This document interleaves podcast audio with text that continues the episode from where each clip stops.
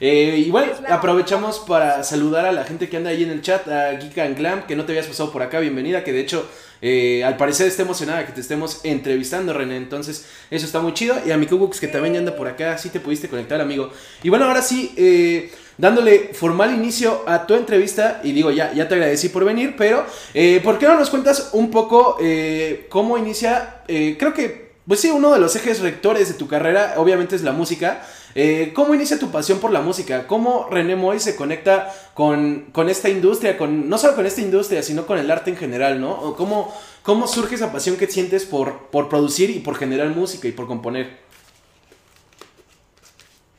Pues soy de familia de músicos, del lado de mi mamá, del lado de mi papá son medio anti-música, entonces fue complicado, pero a los 3, 4 años mi mamá me enseñó a cantar, cantábamos juntas y entonces se volvió como un vínculo muy importante en nuestra relación y yo en ese momento dije, o sea, me enamoré de cantar y siempre dije que yo quería ser cantante el resto de mi vida.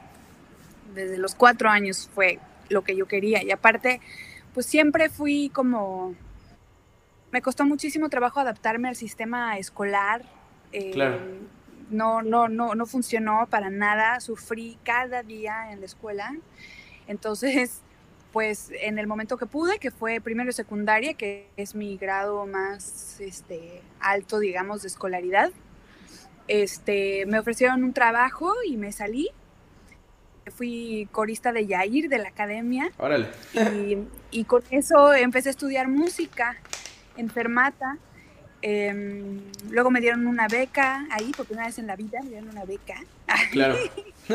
y, este, y entonces como que se fueron confirmando, se fue confirmando cuál era mi camino, ¿no? Fui, pues es mi gran pasión, amo, amo la música, amo cantar, es como mi, mi salvación o mi momento más espiritual es cuando estoy cantando, ¿no? Es cuando realmente siento que estoy conectada con algo más grande que yo misma.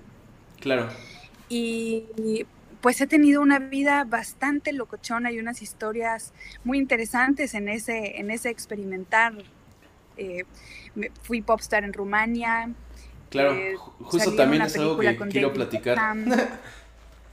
sí, sí, sí. Sí, claro, pues hay, he vivido muchas cosas y la verdad es que pues es un proceso tan íntimo mío y tan personal y tan intenso y tan o sea, como que todos mis valores y todo lo que yo soy va de la mano con eso. Entonces ha sido como muy interesante las decisiones que he ido tomando, los riesgos que he ido tomando, los errores que voy cometiendo. Entonces es, es un camino locochón, ¿cómo no?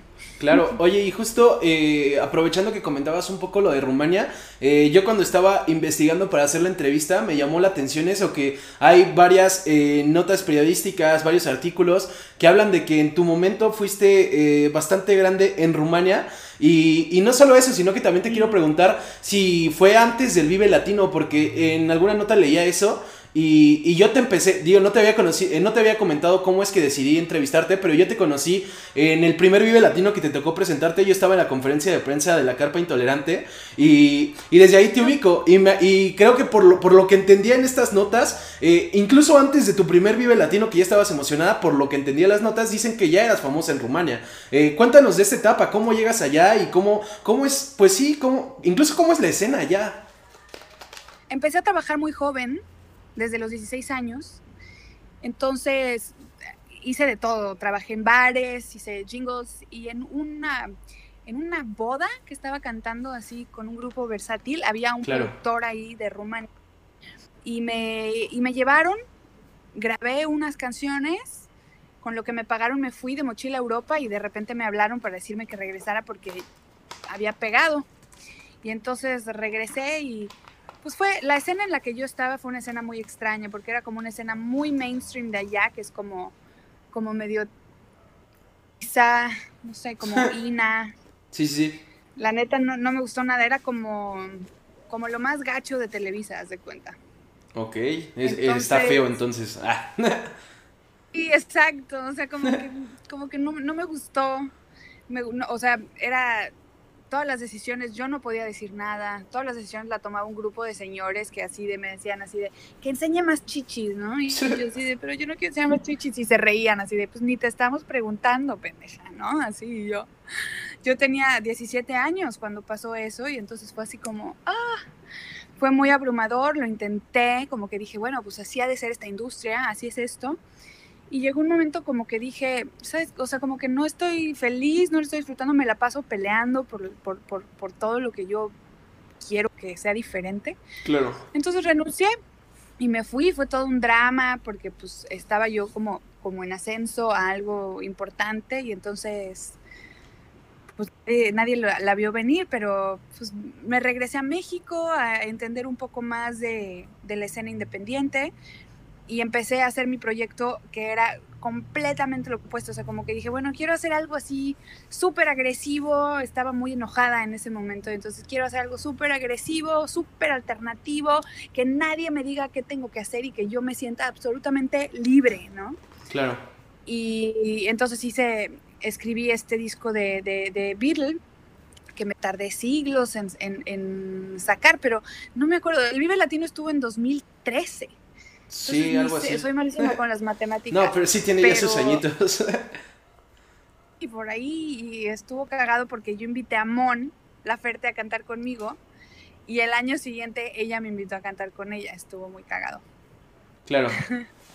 No, sí, y, sí, me, me, acuerdo mucho de ese Vive, de hecho.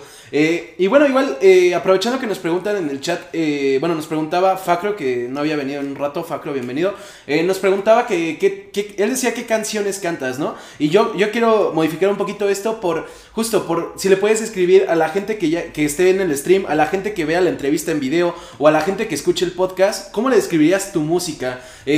no sé, ¿qué, ¿qué estilo describirías o... No sé, ¿cómo, ¿cómo, describe René Moy su música? Pues ese disco de Beatle es como rock pop industrial. Ah.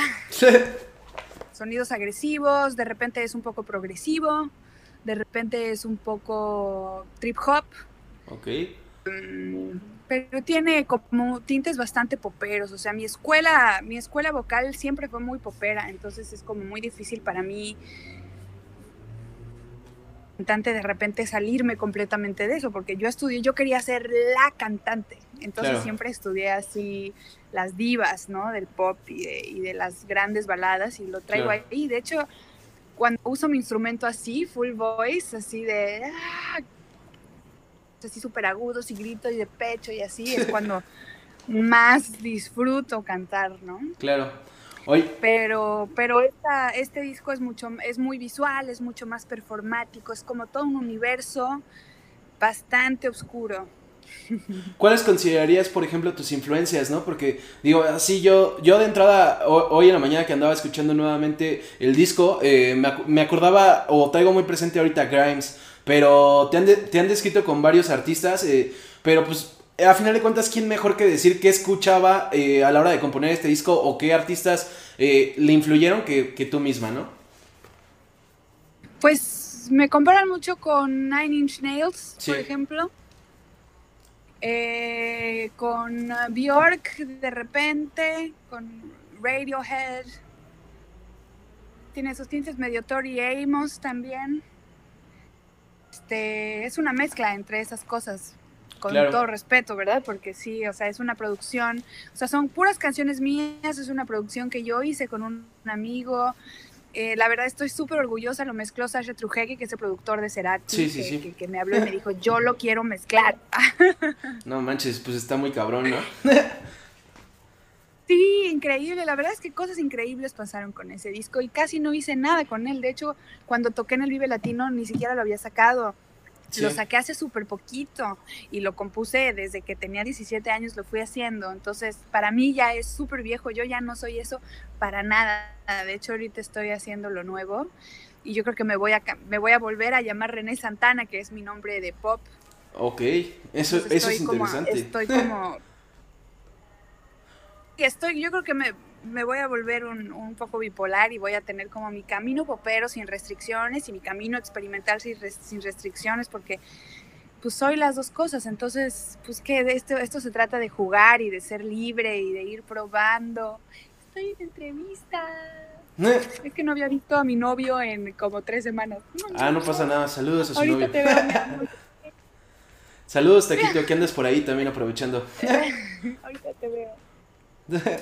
Este, estaba torpeando porque él también es, es australiano, entonces es así, es del mar y del surf.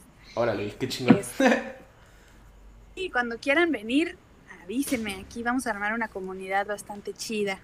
Súper. Oye, y también eh, aprovechando que nos escribías como eh, lo que has hecho con tu disco y como estas eh, pues sí, como estos objetivos que te planteas con tu música y cómo tienes esta ambivalencia, eh, ¿qué buscas a la hora de componer música, no? Porque hay artistas que evidentemente buscarán fama, ¿no? Que creo que no es tu caso. Hay artistas que buscan agradarle a la gente. ¿Qué buscas tú cuando compones música? ¿Buscas, o sea, estás componiendo para ti, para los demás? ¿Estás componiendo para ti misma? ¿Estás eh, sacando sentimientos? No sé. ¿Qué, qué, ¿Qué hace que René ame tanto hacer música y qué busca cuando la hace?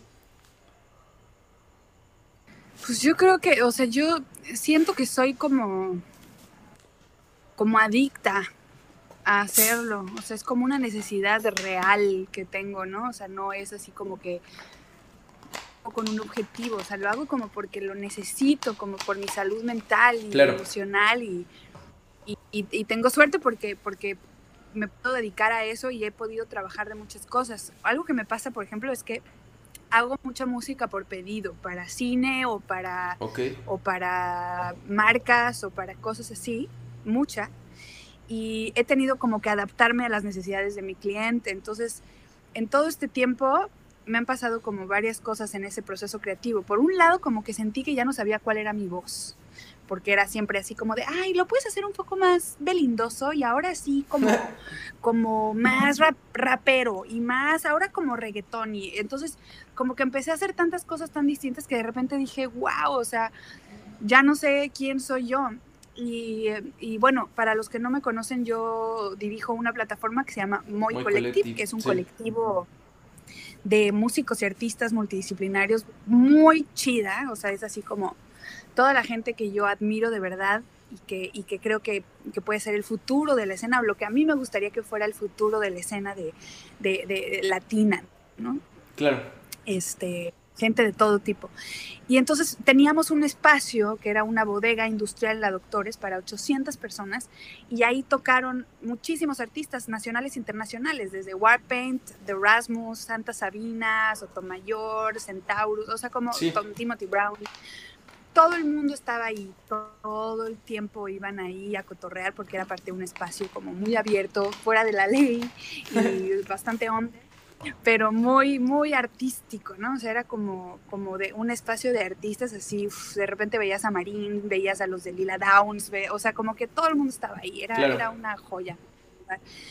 Y entonces ahí como que empecé a absorber de muchísimos músicos internacionales que yo me quedé así de, wow, gente haciendo cosas brutales. Y me dio como tanta inseguridad a nivel artística eso que dejé de hacer música por cuatro años. Claro. De hacer una sola canción porque, porque me, todo, o sea, soy muy, muy neurótica cuando se trata de, de hacer música. Entonces no pude, no pude, como que fue un periodo como de, de, absorber, absorber, absorber, absorber, absorber, absorber, absorber. Y, y hace muy poco, de hecho, con la pandemia, empecé así a decir, bueno, a ver, ¿qué, qué tengo adentro ahora? Con todo lo que absorbí y todo lo que he estado viendo, a ver, pues a ver qué sale. Y me daba muchísimo miedo, pero pero lo hice y empecé a componer y empecé a escupir así tres canciones al día que me gustaban, que no me había pasado nunca, ¿no? Pero así sí. y entonces em, lo que hice con eso fue que dije, bueno, pues ahorita no a grabar un disco, que bueno, ahorita sí lo estoy haciendo porque ya firmé contrato para lo que sigue, pero dije, bueno, pues voy a hacer un programa de colaboración internacional con Moy Collective. Entonces voy a hablar a todos los artistas que conozco y más en diferentes países del mundo y voy a poner estos demos o que la gente ponga demos que quiera desarrollar con gente de todo el mundo y vamos a componer y a producir canciones a distancia y hacer un documental de cómo, cómo lo vamos haciendo y cada quien se graba desde casa, cómo está pasando la pandemia, cómo graba desde casa. Claro y están saliendo unas canciones increíbles con artistas increíbles. Están productores de Madonna, de Slash, de Radiohead. O sea, hay productores perrísimos y artistas increíbles. eh, posicionados como Zoé o Camilo VII y nuevas generaciones muy perras. Entonces, pues bueno, en eso estoy trabajando ahorita y en mi próximo disco. No, pues suena, suena todo muy chingón y, y, pues también algo que quería preguntarte y parte del concepto del podcast que se llama, justo se llama el Tercast porque la idea es traer gente que es tan terca en el buen sentido de que termina haciendo lo que le gusta, ¿no? Ejemplo, tú que eh, pues ya a lo largo de la entrevista nos contabas, ¿no? Tuviste ese trabajo, no te gustó, renunciaste a pesar de que mucha gente decía, oye, pero tienes todo este potencial para romperla en esta escena, eh, no sé, incluso por ejemplo, digo, ahorita eh, comentabas, ¿no? Te echaste cuatro años sin, sin componer por eh, una crisis que, tenías, este, pero de todas maneras tenías el colectivo. ¿Cómo, cómo le eh, aconsejaría René a la gente para eh, seguir haciendo lo que les gusta o para perseguir sus pasiones, ¿no? Porque a pesar de que tal vez has tenido esos malos momentos, has sabido continuar haciendo lo que te gusta o al menos buscando qué es lo que te gusta. Pues bueno, hay como muchas cosas que yo recomiendo, ¿no? O sea, yo creo que hay que rodearse de gente te inspire y que respetes y aprender muchísimo, ¿no? O sea, es un recorrido de, mucha humildad porque hay gente, todo el mundo tiene cosas que enseñarte. Entonces, en ese, en ese aprendizaje, pues cultivar una profesionalidad, ética de trabajo, compromiso, y generar una, una, plataforma de contención también, porque sí es un mundo en el que subes y te caes, subes y te caes, subes y te caes, ¿no? es como es muy es muy volátil. Entonces, poco a poco he ido construyendo algo mucho más estable, ¿no? Por ejemplo, ahorita en la pandemia estoy estoy bien económicamente, estoy tranquila, tengo trabajo, me he diversificado también. Todo lo que hago es en relación a, lo audiovisual, ¿no? Que de repente produzco video o hago diferentes cosas. Claro. Todas me gustan. O sí me he como tenido que diversificar para poder ir como agarrarme de algo para ir construyendo o invertir en algo y entonces ya que esto levanta me agarro y suelto acá y o sea es como pues hay que ser como, sí hay que ser muy necio, definitivamente terco. hay, que, hay que tener muy claro como el amor hacia, hacia, hacia esto, pero también como con mucho profesionalismo, compromiso y claridad, ¿no? Porque, y, y relacionarse bien, yo creo que relacionarse es, es, es muy importante. Claro. Oye, también... Me encanta la ah, gente. No, eh, también aprovechando que comentabas eh, respecto a que, pues sí, inevitablemente uno se cae, ¿no? Inevitablemente uno se equivoca. Eh, ¿Cómo aconseja René a la gente para eh, levantarse, ¿no? ¿Cómo, ¿Cómo, le haces en esos momentos en que te bajoneas? Digo, entendiendo que tal vez no siempre has sabido cómo hacerle. hoy en día, ¿cómo aconsejarías a la gente que proceda para poder levantarse? Pues que confíe, Claro. Creo que confiar es, es, ha sido como muy importante para mí, ¿no? Porque de repente presiono y presiono y presiono sobre algo que nomás no pasa y digo, ¿por qué? ¿No? Y en el momento que lo suelto, o pasa eso o pasa otra cosa, ¿no? Entonces es como hacer lo que tienes que hacer y tratar de disfrutar cada cosa, ¿no? Si de repente algo vale madre, es como que o sea, va a sonar súper cliché, pero sí, aprender, ver qué onda, cómo, empujar a lo mejor tantito a ver si sí, pero no trabarse, o sea, este es un camino largo, largo, largo, largo, largo, largo. Y entonces es como, depende cuáles son tus objetivos, ¿no? O sea, si mi objetivo, como dijiste, pues no ha sido así como de yo quiero ser famosa y estoy dispuesta a hacer lo que sea necesario, no. Yo tuve esa oportunidad y yo para mí tener un camino artístico era mucho más importante que, tener un camino de, fama, ¿no? Entonces, yo creo que hay que disfrutarlo. Mi consejo es confiar y disfrutar y, y tratar de ser activamente profesional, cuidando muchísimo la gente con la que trabajas siempre, ¿no? Para que, o sea, siempre, si la gente tiene una buena experiencia trabajando contigo, tarde o temprano te vuelve a dar la mano y se vuelven a crear cosas. Claro. Eh, igual aprovecho rápidamente, uno, para saludar a Pon que, acaba de llegar. Y bueno, para comentarte también, René, que ya van varias personas que dicen que les gustaron tus canciones, entre ellos Facro y César Primo. Entonces, pues, bueno, ahí te comento.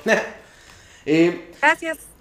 Igual quería eh, preguntarte de algo que, que seguramente ya debes estar en un punto en el que ya siempre te lo preguntan, pero pues eh, desafortunadamente el morbo siempre va a llamar porque eh, el morbo en el buen sentido de que saliste en un corto, bueno, en un cortometraje con David Beckham, eh, no solo Beckham, sino Harvey Keitel, este corto llamado Outlaws, que además fue producido por Lip Tyler.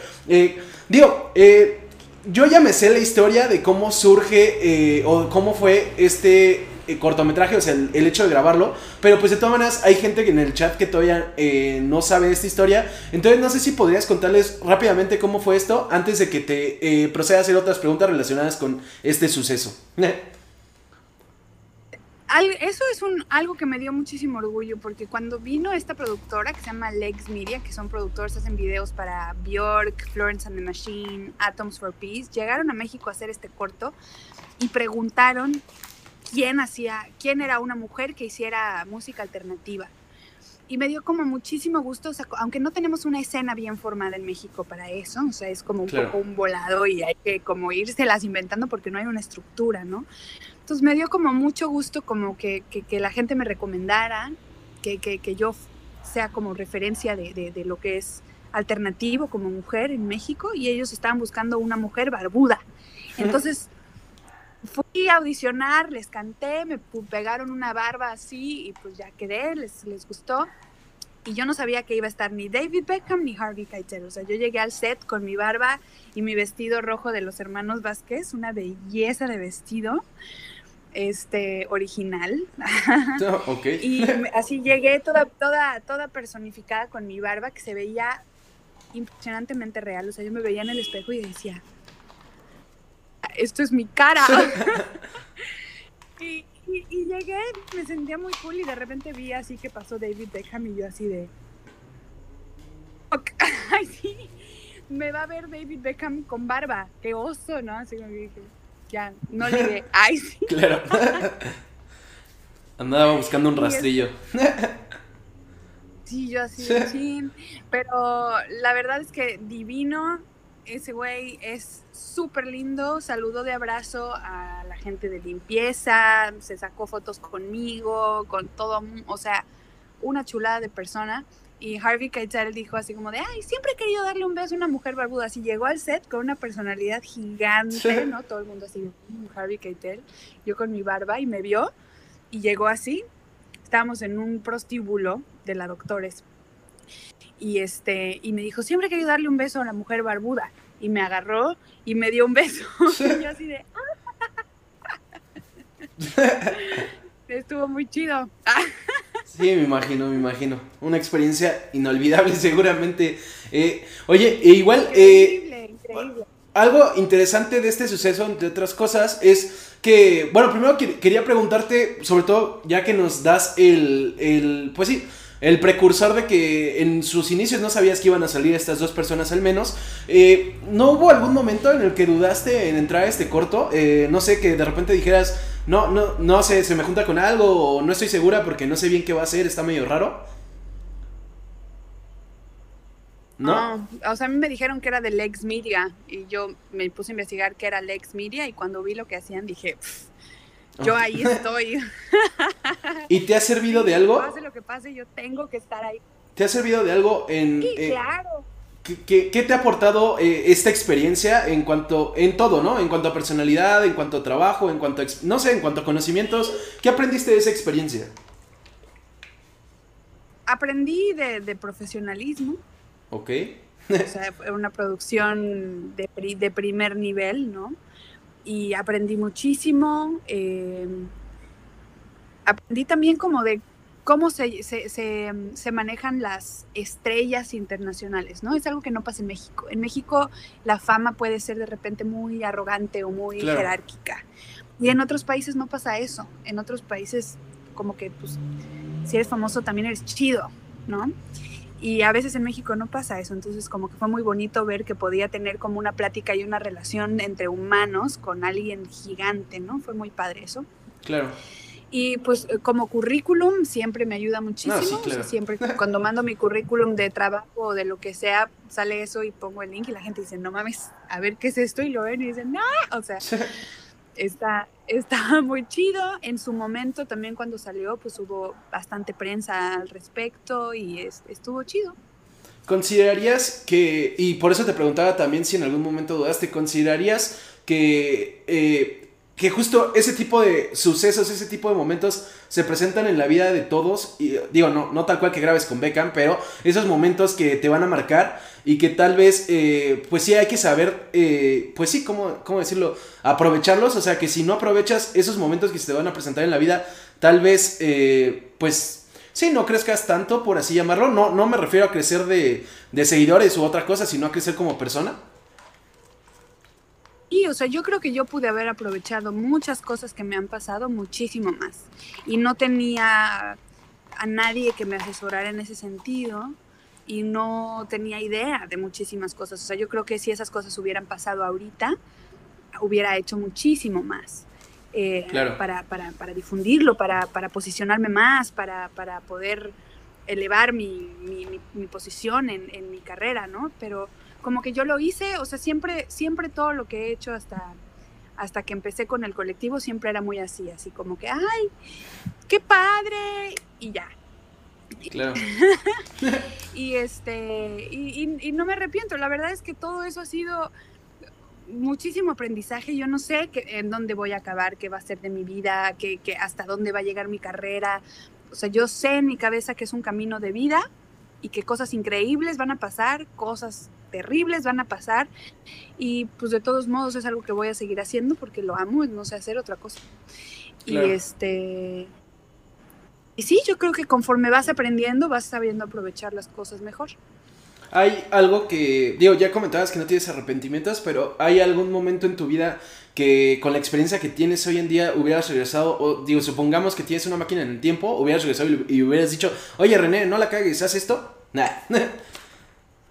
Pues yo creo que varias cosas. Sí la he cagado, claro que la he cagado. si pudiera corregir todos mis errores, lo haría. Pero pero no se puede.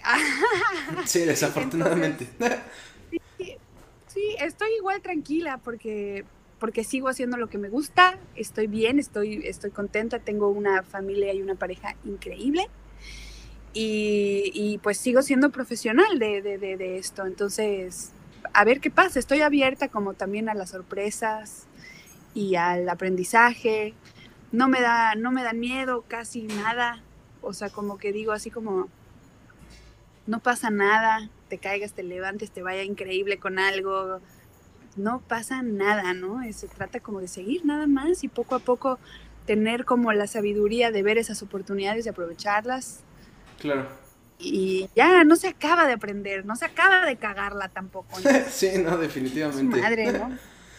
Oye, ¿y has hecho eh, algún otro trabajo, supongo que sí, de actuación, eh, que nos quieras platicar? Eh, o no sé, proyectos a futuro, incluso que tengan que ver también con esta parte de la actuación. Que yo sé que a final de cuentas también de una u otra forma influye en tu música.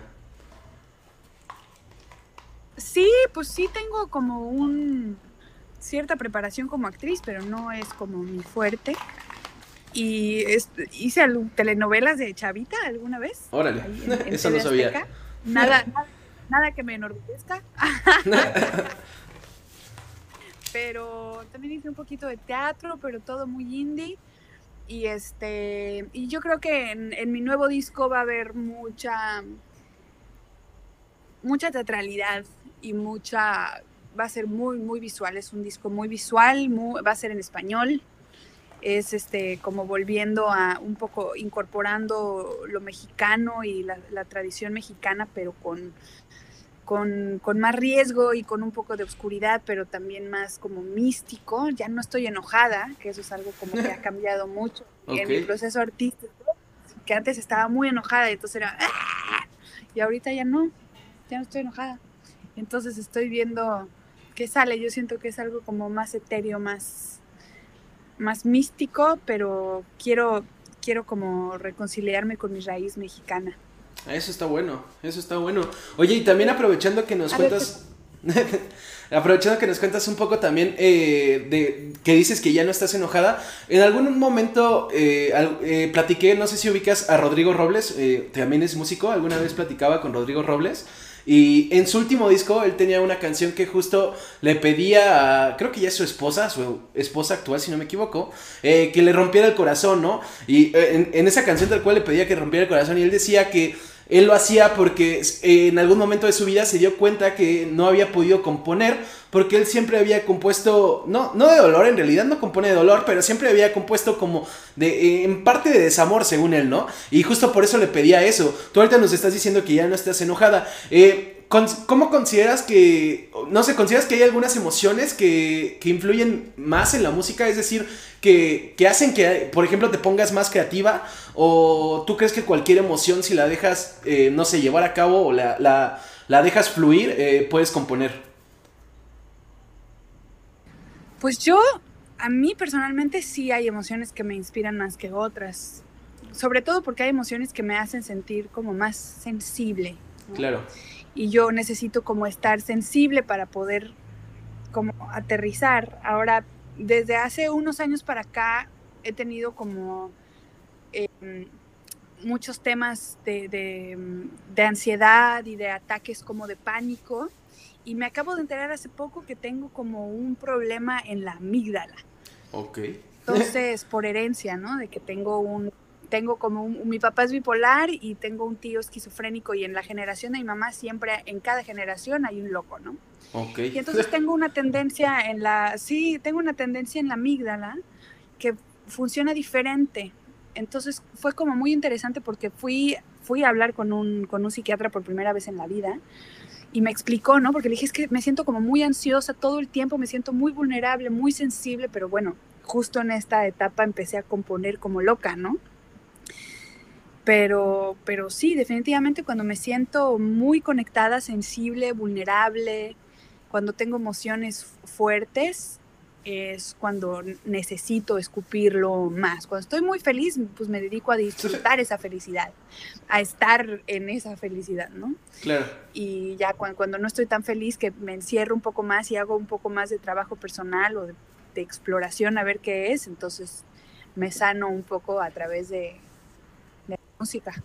Oye, ¿y alguna vez has eh, pensado en componer, por ejemplo, sobre estos temas que nos cuentas en el aspecto, digo, me, me, refiero sobre todo porque son temas muy personales a lo que contabas de tu familia? Porque digo, eh, a final de cuentas queda claro que eres una persona que en cuanto a sus emociones se abre mucho al componer, ¿no? O sea, no me parece que te las guardes a la hora de componer, pero está interesante saber si a pesar de que te abres en cuanto a emociones, eh, probablemente hay cosas privadas que uno no cuenta, ¿no? Eh, ¿En algún momento contarías eh, estas historias o, o, las tomarías como inspiración para componer ciertas canciones?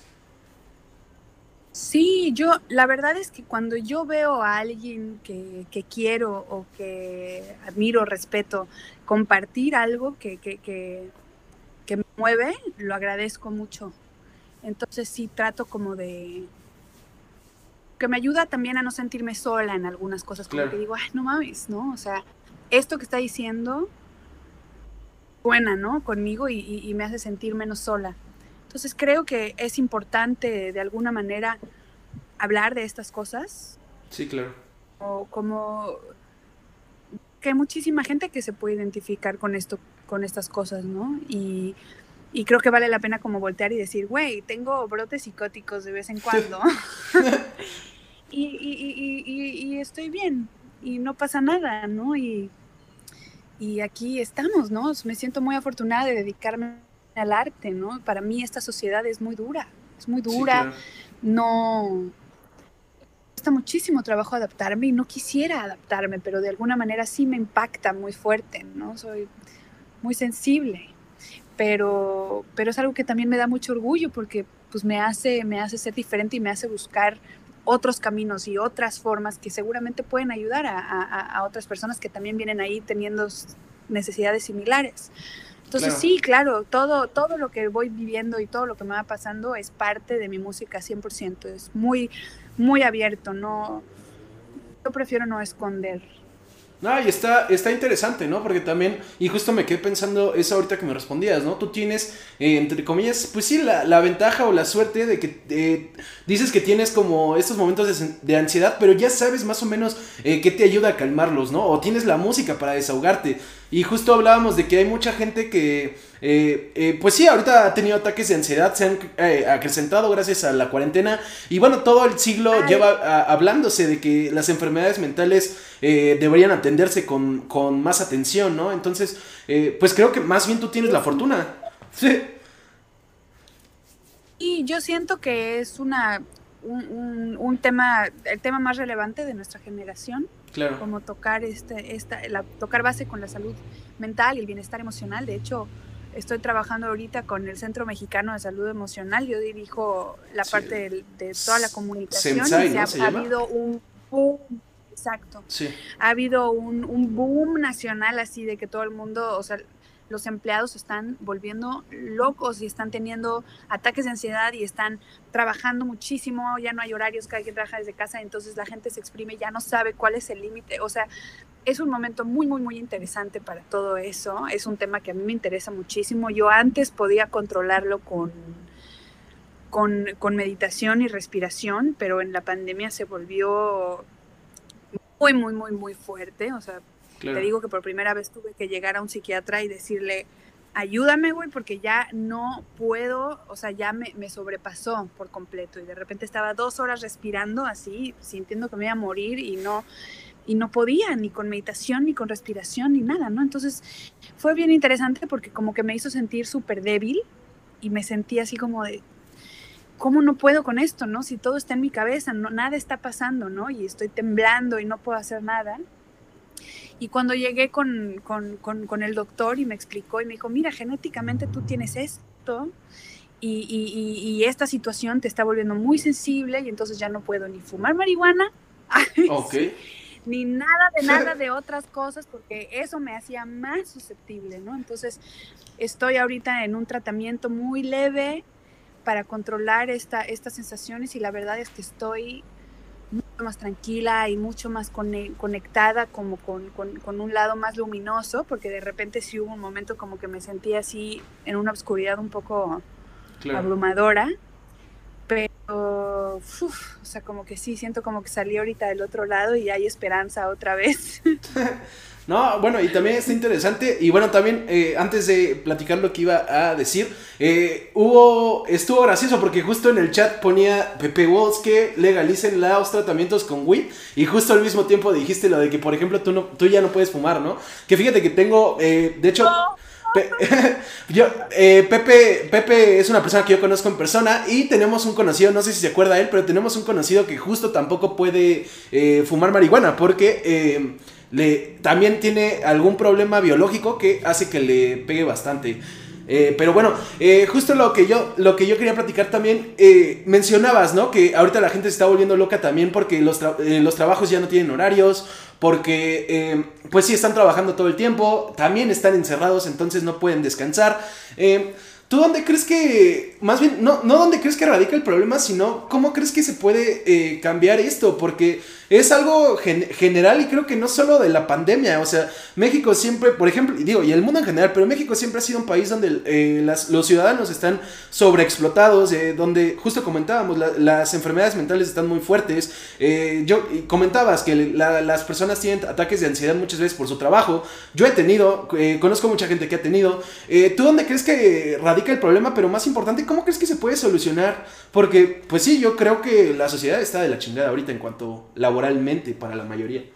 Pues, pues no sé, creo que es un tema muy complejo. Creo que esta pandemia vino a evidenciar muchas cosas que son importantes cambiar como humanidad, como sociedad. Claro. Eh, en México y en el mundo, yo creo que, que, se está haciendo muy, muy, muy evidente. Creo que falta educación en este sentido porque pues, ese es un tema como, como como que te lleva, ¿no? La ola de la sociedad hacia, hacia, hacia una caja. Y casi nadie encaja en esa caja. Sí, claro. Y entonces es, es, una vida de frustración muy cabrona, ¿no? Y este.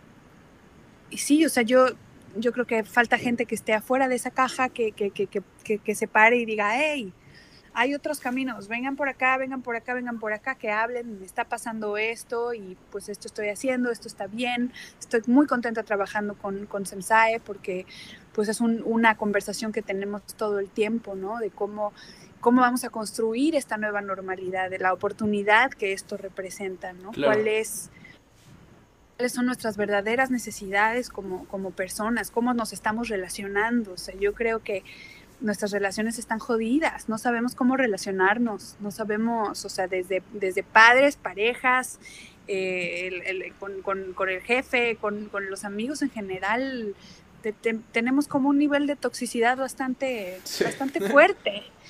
Entonces, yo creo que es un momento muy interesante, la gente estuvo encerrada consigo misma cuatro meses para poder pensar en todas estas cosas, hubo muchísimos quiebres, muchísima gente tronó, muchísima gente la vivió durísimo y pues creo que, era lo que, lo que hacía falta. En ese sentido creo que esta pandemia ha sido maravillosa, maravillosa como para enfrentarnos con nosotros mismos y llegar a, hacer cambios importantes. Ah, insecto gigante. Órale. y esta es como la vez que maté una araña en medio stream. no, es que debe haber un chingo por allá. hay boas, arañas gigantes, aquí hay todo. Bueno, espero que esa no haya sido una boa. no, una araña nada más. Ah, bueno. Eh, pero este, pero sí, digo que es un momento muy interesante para cuestionarnos todas estas cosas. Si la gente que nos escucha quiere saber, quiere saber más, eh, me pueden escribir y, los puedo poner en contacto. Hay un curso en, en, Udemy que creo que cuesta 300 pesos y son 40 horas de curso para hacer trabajo personal. Que bueno, o sea, cada hora con un terapeuta cuesta mil varos, ¿no? Que está cabrón. Sí, también es muy caro. está cabrón. Entonces, bueno, hicimos ese curso como para, para poder hacer algo que, que ayude y estamos trabajando ahorita con gobierno, con todos los maestros, llevamos 40 mil personas capacitadas, sobre todo con gente que está en, educación, maestros y directivos del de, sector público, para poderles dar herramientas de, desarrollo y construcción socioemocional, ¿no? habilidades socioemocionales para poder manejar mejor crisis, eh, cómo construir una nueva normalidad donde seamos más inclusivos, más amorosos, más éticos, más respetuosos, o sea, como por qué, para qué, cómo. Claro. No sé, es todo, todo un tripe, ¿eh? perdón si me debrayo, pero es todo un tema. No, está bueno y, y pues sí, digo, también como comentas, eh, digo, si alguien se anima a escribirle a René, de hecho ahí están sus redes abajo de su imagen. Eh, y bueno, también digo, ya, ya varios las, han visto en el chat, entonces eh, pues ojalá y alguien se anime. Y bueno, también algo interesante, René, que comentabas, eh, comentabas como, pues que a final de cuentas la sociedad es como una caja y mucha gente en realidad no encaja bien en esa caja, ¿no? Y creo que algo interesante y, y también uno de los motivos de este podcast que desde ya se manejaba desde el podcast pasado es traer justo, intento traer gente que yo creo que ha encontrado más o menos la forma de salirse de esa caja. es decir, que justo que sean lo suficientemente tercos para, para, para encontrar la forma de hacer lo que quieren hacer al mismo tiempo que pues tienen que medio encajar, ¿no? Porque si no, eh, la sociedad te come. Eh, yo lo que te quería preguntar es, a lo largo de la entrevista mencionabas, ya viviste en Rumania y te tocó ser popstar, ya te tocó un Vive Latino, ya te tocaron varios festivales, eh, también has producido música, estás en Sensai, eh, incluso, no sé, también otra experiencia que has vivido es surfear, saliste en este corto con David Beckham. Eh, ¿Qué le falta a René Moy por hacer? ¿Hay algo que todavía no hayas cumplido o algo que estés pensando hacer próximamente? Una cosa muy importante que quiero decir, que se me hace clave, es que no tengo ni puta idea qué estoy haciendo. Ok.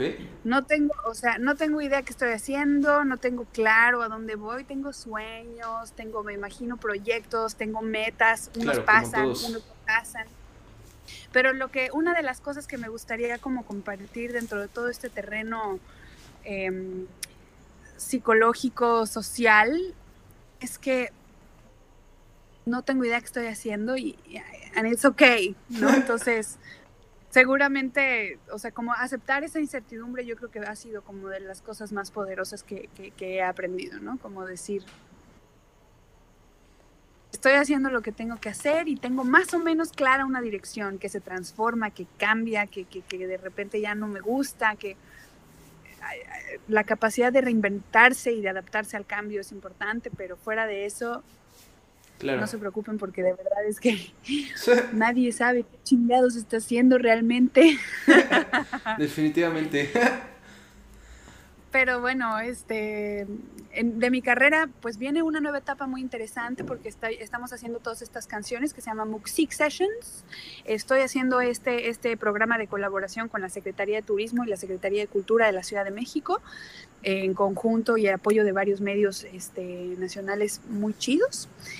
Y por el otro lado, estoy haciendo pues mi, próxima etapa de la carrera, que vuelvo a, a René Santana para, para hacer como una fusión un poco más popera de, de mi reinterpretación de, de, México con, con, mira internacional. Vamos a ver qué, qué, sale. Están, están saliendo cosas muy interesantes, un poco más comercial que lo anterior, pero bueno, eso así está saliendo, no, no, no es así como a propósito.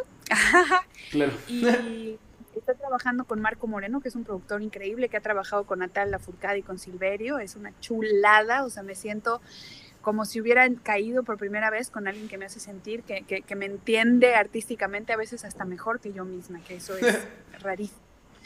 Y, y, me encanta, estoy feliz trabajando con él. Y bueno, por otro lado, tengo este proyecto que voy a México y vengo aquí a mi cabañita en la Saladita Guerrero, estamos a seis horas manejando de la ciudad, y voy a poner aquí un espacio cultural y voy a armar una comunidad artística con todas las bases de la nueva pero en la playa para que pueda haber un espacio en donde se pueda hacer música todavía en vivo. Eso está súper bueno. Eh, igual eh, voy a aprovechar los últimos minutos que tenemos de entrevista por si alguno de ustedes en el chat quiere hacer preguntas. Ahorita las voy a leer. En lo que tal vez alguien se anima a escribirnos, te voy a preguntar también de una eh, faceta que creo que dejamos un poquito de lado, que es la parte de la producción. quiero aprovechar para preguntarte también, pues, si nos puedes contar un poquito de, de esta faceta de René como productora musical, que también, pues, es algo que evidentemente forma parte de ti. Digo, nos contabas un poco que esa parte de que luego te piden muchas canciones para comerciales, entre otras cosas. Pero eh, no sé si quieres contarnos algo más de esa etapa, eh, o esa faceta más bien, porque sigue formando parte. Es una, es una etapa que, que, que, disfruto mucho, que hago, hago bien porque siento que tengo buen gusto. Ay, sí, pero todo el mundo piensa que tiene buen gusto, así que tal vez eso no significa nada. Pero, pero es este, una etapa que está en construcción definitivamente, o sea, conozco productores de adeveras que, que, que digo así de, wow, o sea, qué cabrón, como aterrizan todas estas cosas, ¿no? Pero, pero me gusta muchísimo como poder ayudar a aterrizar estas ideas, ¿no? O sea, porque siempre he sido como muy soñadora, muy así de ambigua y, como etérea en, mi forma de ser y en mi forma de trabajar, o sea, de vivir la vida, siempre era como, ay, ¿no? Y cuando empecé como con el colectivo y a trabajar ya formalmente, como que tuve que bajar un poco de la nube y decir, a ver, güey, estas cosas son importantes, aterriza, aterriza, aterriza. Y la producción me ha ayudado muchísimo a hacer eso, ¿no? Como hablar con las personas y, escuchar sus ideas, escuchar sus emociones y darles pies y cabeza es algo padrísimo. Pues me estreno como productora oficialmente en mi disco y ahora con, con Muxik, independientemente de todas las cosas que hago para, para cine o, televisión, que pues es una escuela increíble porque he hecho música de todo tipo ahí. Pero hacer música que me guste realmente y que yo diga, wow, esto es una obra de arte, todavía no lo logro. Pero les digo que es un camino largo. Y a ver qué opinan de Muxik. Ahora que salga Muxik, que yo tengo como la cabeza creativa de producción en todo eso, eh, pues van a salir canciones de muchos tipos de música diferente. Y, creo que hay unas joyas ahí de canciones que me encantaría que escucharan, así que estén pendientes.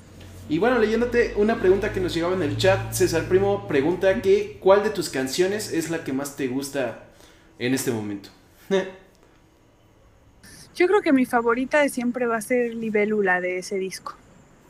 Está chida, Libélula es buena. Libélula, sí, Libélula es, es, es, una joyita para mí esa canción, esa... Sí, a lo mejor si la hiciera ahorita la haría diferente, pero, pero yo siento que esa como, como canción es una gran, gran, gran canción en vivo, en vivo me encantaba Bis, por ejemplo. Ok. Vis que está el video, es una colaboración con Sandrushka Petrova de Descartes a Kant. Está el video en YouTube, chéquenlo. Es un video ahí en blanco y negro con un artista visual increíble que se llama Tuek. Ok. Y está, está bien locochona. Esa es con la que asusto a todo el mundo cuando me presento. Ok, ok. Eh, igual, eh, respondiendo rápidamente, antes de leerte otra pregunta, respondiéndole a Pepe Walls, eh, mencionaba al inicio de la entrevista que a René Lea empecé a ubicar porque alguna vez me tocó eh, en una conferencia de prensa del Vive Latino, en su primer Vive Latino, eh, fue también el primer Vive Latino que cubrí, y me tocó que estaba ahí, pues, entre las personas que estábamos entrevistando. preguntas a primo que ese proyecto que mencionabas en el que también vas a estar como productora, que si lo puede encontrar en Spotify o en YouTube. Y lo van a poder encontrar en todos lados, todavía no está terminado, pero lo van a poder ver en todos lados. Ok, eh, también te voy a... en todas eh, las plataformas. Perfecto. Eh, te voy a leer también este comentario de Primo para hacerte una pregunta que viene de mi parte. Primo también comenta que el Libelo se le hace muy buena canción, lo que ya comentábamos. Y yo te quería preguntar, no sé si ya lo has hecho, entonces, si te tatuaras una canción que hayas compuesto, ¿qué tatuaje te harías? Si ya te lo has hecho, entonces eh, contarnos ese tatuaje y qué otro te harías. pues yo creo que me haría un escarabajo. ¿Alguna eh, razón en particular? Más allá de que así se llame el disco. ah, me encantan, son hermosos. Bueno, las libélulas, es que me encantan, los, los insectos se me hacen una cosa bellísima. O sea, es así como una cosa súper, súper extraña. De hecho, si ven el video de libélula, son insectos reales, todo lo que sale ahí. Son insectos reales de un científico alemán que inventó este microscopio eh, que, hace estas imágenes en 3D de los insectos. Es, un genio. De hecho, lo encontré en National Geographic y luego lo estoqué hasta que me contestó. y, este, y me regaló todas estas imágenes. Se llama Stefan Diller. Y ahí pueden ver o sea, profundidad de estos insectos y es una belleza. O sea, la libélula, hay una libélula, una, la abeja está divina, eh, hay una hormiga, hay plantas y hay un escarabajo. Eh, igual algo que te, eh, tal vez con esto vaya a finalizar la entrevista, algo que te quiero preguntar es, ¿qué me faltó preguntarte para que la gente conozca a René Moy? Es decir, algo que forme parte de ti, o sea, algo que sea fundamental para conocerte que no te pregunté. ¿Qué me faltó preguntarte? ¿Qué te faltó contarnos? Creo que, creo que, hiciste un excelente trabajo periodístico. Ahí está, amigos. Eh, y, no, y no estaba pactado. Ella no sabía que le iba a preguntar esto. Aunque no me crean. no, no. No, no, no, de verdad. Bueno, quiero felicitarte. ah, no, gracias. pensar qué chingados decir, pero creo que no se me va a ocurrir nada. Pero quiero felicitarte por hacer esto, por, por, por seguir ahí al pie del cañón, por, tu profesionalismo, güey, de verdad, felicidades, te agradezco muchísimo, es un placer compartir este espacio con, personas como tú, lo agradezco mucho como artista y como persona, porque de verdad creo que hace falta mucho profesionalismo en la industria mexicana. Sí, también entre los que entrevistan, eso es cierto. felicidades a ti y bueno, saludos a todo tu público. Creo que no, no se me ocurre qué, qué hace falta. Bueno, eh, no se me ocurre. justo dice Primo eh, que, me lo dices por cortesía.